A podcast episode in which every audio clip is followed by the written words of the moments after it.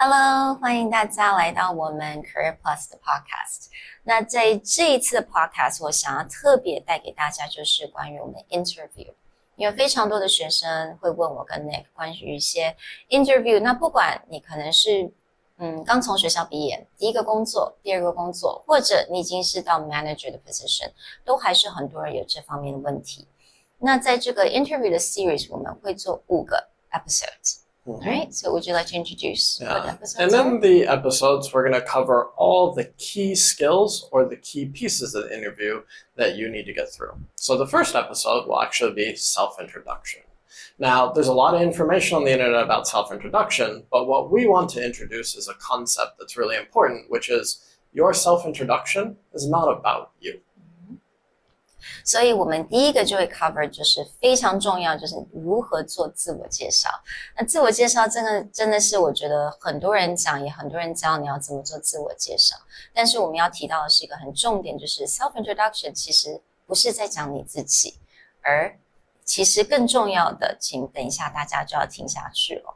那 What about episode number two？In episode number two and three, we're going to share a methodology with you on how you can talk about your soft skills and your experience. A comment that a student made to you before was mm-hmm. that she has everything in her head about what she wants to say or thinks about her experience, but she has no way to articulate it. So, we're going to share a really easy way to articulate and explain your experience to an interviewee. 嗯，So episode number two，其实我们会教到一个我们想要 introduce 就是一个方法，一个 methodology。那这个 methodology 它最主要是能够让你能够很有效的去展现你的软实力。那我们想讲这个重点，是因为有很多人会觉得说，为什么就算我听得懂 对方问的问题，但是自己还是好像有很多 information，但是讲不出来，不知道该怎么样去 express。那很多人会觉得说，这是他们语言的问题，他们英文不够好。其实是你没有抓住一个很好的方式，所以这部分我们就会来加强啊，来教教大家。嗯 In the last two parts of our interview series, we're going to cover two things, two actions that actually a lot of people skip, but they're really important. They're key to getting that job. So, episode four, we're actually going to cover you asking the interviewer or the company you want to go to questions. 嗯，所以第四个 episode 我们想 cover 是有很多常被忽略的问题，就是当你去 interview 的时候，其实你也是在 interview 人家，你也是要了解说这个公司的文化啊，这公司这个 position 是不是真的适合你，所以这个时候你也要问问题，而且你问的问题到底要问什么样的问题 才会是比较有效的。 Yeah. And the very last episode, again, we're going to cover something a lot of people fail to do. But if you really want a job that you think you're not quite qualified for, or it's your dream job, it's really important to follow up. A lot of Mm. people go into an interview and think, well, I'm done. That's it. I'll wait. But sending a follow up email or a message or really checking in with the interviewer is really important and shows a lot of ambition. 嗯，所以最后一个部分，也就是真的常常很多人会忘记的，就是如何 follow up。那不管是用 email 或者是用一些 message，因为现在 technology 我们有很多不同的方式，你可以 follow up，但是这个部分其实是非常重要的。那我们也会教大家你要如何很有效的、很快速的做这个 follow up 的动作。嗯，所以我们今天就要从我们 episode number one，也就是我们的 self introduction 开始。嗯所以今天我们就要来讲如何做 self introduction，就是你的自我介绍。那这个自我介绍是在你的 interview 的最刚开始。那刚刚 Nick 有提到说，self introduction is not about you。 Exactly. And this is something that a lot of people make a mistake is, is they start outlining their own experience or their resume style introduction. But the first step that you should take in any interview is do a lot of research on the company and the position and create your self introduction based on the things that they want to see out of you. So, um, for those of you who have the time and can click on it, we've linked a job description for an international bank Wells Fargo in the comments. For those of you who can't see it, don't worry. We're going to highlight the key pieces. But what we want to show is within this job description, there are key elements, there are key ideas that you can use to build your self introduction to be more effective. Mm. Okay. So, what are those key ideas? So, the key ideas in this particular job description mm. are one, your interpersonal skills. Mm. So, in the job description, under responsibilities, they have a few responsibilities that they really highlight. Mm-hmm. So one is is you have to be able to main sorry, uh, provide advice and guidance to the business and finance teams. So it's going to be your job to report to other people. Another thing that they really highlighted is build strong relationships with internal and external stakeholders in regards to regulatory reporting right? So in this case, again, it's actually going to be your job for the APAC region to report to every country, to every head about what are the rules and regulations that you are following. So this is someone who is going to be spending a lot of time doing cross-cultural communication, reporting, presenting. So having these interpersonal communication skills is the first really important thing that someone needs to be able to do. 嗯，所以这边稍微补充一下，那我们今天找到了这个工作，它的 position 它叫做 finance reporting analyst，那它是在一个非常呃非常大的一个呃 bank，它叫 Wells Fargo。那在这个 position 它其实在也就是在台北， 嗯，台湾。那刚刚 Nick 有提到说这个 position 一个很重要重点，如果你看到它的 responsibility 里面，你就会发现它一个重点一就是它需要你有非常强的 interpersonal skill。也就是如你如何跟呃别人沟通，或者是跟别人互动的这个能力要非常的好，因为你必须要能够在你整个 APAC region 都能够 internally 或 externally，你必须要跟人家常常沟通或者互相 support。Mm -hmm. The other thing that you really need to cover is some technical financial skills. Outside of your degree or outside of any certification you have they do highlight specific things that you'll be able to do. So one is is you need to provide support to grow and deliver regulatory reporting for the APAC region. Another thing that you're going to have to do is is responsibility for implementation of new systems across all branches within the region so this goes back to technical skills. So when doing your self-introduction, may sound very general, but you're going to need to cover interpersonal skills. But more specifically, cross-cultural mm. interpersonal skills. You're going to have to talk to how many different countries. Two is, is you're going to have to show your technical expertise, but not just general expertise, but it's implementation of new systems, probably both in the you know maybe the software side of that system, but also in the training side of that system.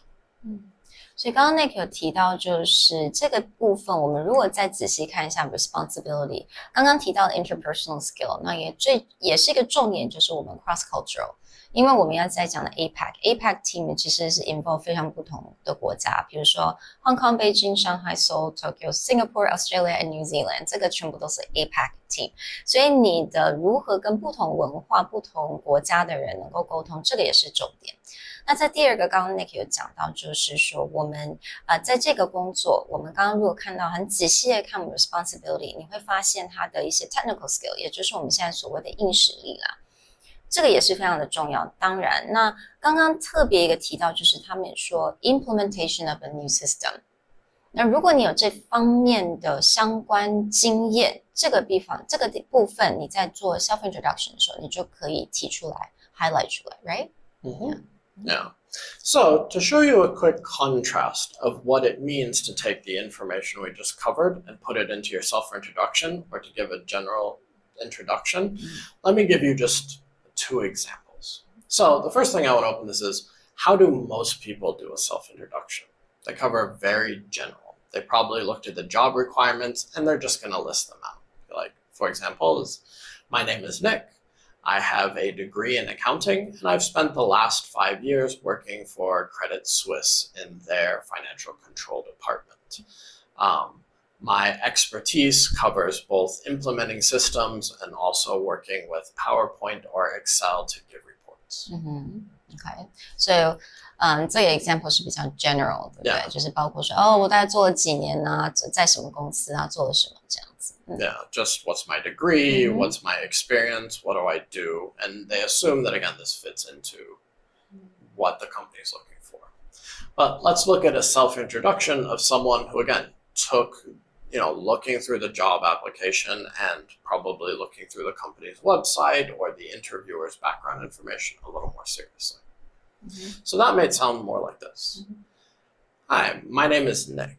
For the past 10 years, I've worked within Credit Suisse, a major institution, as a part of the team that's responsible for all of APAC's regional reporting. I've worked with both Japanese and Australian and taking their teams and their branches through all our financial reports and regulations. Not only have I done that, but in the case of new branches opened here in Taiwan, I have been responsible for training the staff and implementing these new systems. About every three years, our regional company has made sure to get up to date or to do a refresh on training, and I've been responsible. 嗯，所以你刚刚听到那个他第二个 example，他完全是 highlight，呃，对方应该会想要听到的事情，right？Implementation of system, communication with different teams, training, right？所以这些很 key information，你直接把它拿出来，直接呃用你的经验把它拿出来讲，我觉得这真的是比较非常 effective。所以 right off the bat。You know, I think you're able to just show that you're qualified for Yeah. the job in the introduction itself, right? And something that became part of this is also what I didn't say. Notice, I didn't talk about my degree, I didn't talk about my university. Why? That's on my resume. The fact that they're doing the interview means they already know that. So if I wasn't at least minimally qualified, I wouldn't have gotten into the interview process. So I don't need to repeat. I need to go deep on what they want for this job. So I think this is really important, especially for someone who wants that senior level of job, who wants that promotion, who wants to go higher in their career um, path. So that you have to go deep, right? So kind of like just 像有的时候很多人会觉得说，是不是要讲一下，比如说你念了什么学校啊，你有什么 certification 啊等等。我觉得 list 到那些东西，其实它都已经在你的 resume 上面，所以根本没有必要你在你 interview 的时候还要一一再讲出来，因为他们对方一定已经有这些 information。So I think this is a definitely much better way and more effective way to do a self introduction. Yeah. So again, this is all it took was rather than me giving a resume introduction, I took the two key skills out of their job description and I just highlighted that. Mm. Cross cultural communication. Here are my experience in cross cultural communication working with Japan or Singapore. And technical skills. Here are the times that I've had to implement a new system or train someone. That's your whole self introduction. 嗯，所以还是很重要，一定要做点功课， 做功课，做 research，把他的 responsibility 真的很仔细地看了一遍，highlight 一些重点，他想要听到什么，他希望这个 position 有什么样的软实力跟硬实力，直接 highlight 出来，在你的 self introduction 你就可以很快的 deliver 出去。 Yeah. Now, what happens in the case of someone who is maybe just a fresh graduate? Maybe they're not applying for such a senior position, but is there any advice that we can give for how to make yourself stand out? Hmm. I, I I think that's a really good questions, and but I think um, kind of continue with what we just said. Reading a responsibility for the job is also still very important, right? Still highlighting the key soft skills. So I think a lot of times for fresh uh, graduates, I think soft skills is the most important thing, right? Maybe not the hard skills, yeah, not the professional skills because you probably wouldn't have that They much. may have not picked right. them up quite yet, right? Right, exactly. So the soft skills is like, are you able to sit down with a team? Are you able to communicate? Are you able to? What's your language skills? What's your interpersonal skills like? 所以这个时候，我觉得，如果你是刚刚毕业的， 你的软实力其实是特别的重要。那我觉得一样，你还是要需要做点功课，看仔细看你的这些 responsibility，highlight 那些不同的 key skills，从这个地方你再做你的 self introduction。 Yeah. And so it's like maybe not a senior financial advisor in the example here, but let's say you're applying for an entry level position. Mhm. Again, use your experience from your university to show that interpersonal skill. Mhm. So again, they're looking for maybe cross cultural. This is an international company. Then you might say something like, I was responsible for the international student club in my university. We had students from six different countries, and I actually led them on tours around Taiwan or helped them get settled in our university. Mm. Again, this may be a work experience that's related to what you did in university, but it's not just saying, oh, well, I was the head of the international club in my school. It's actually, what did I do to mm. show my cross cultural communication, to show that I was able to work with an international team?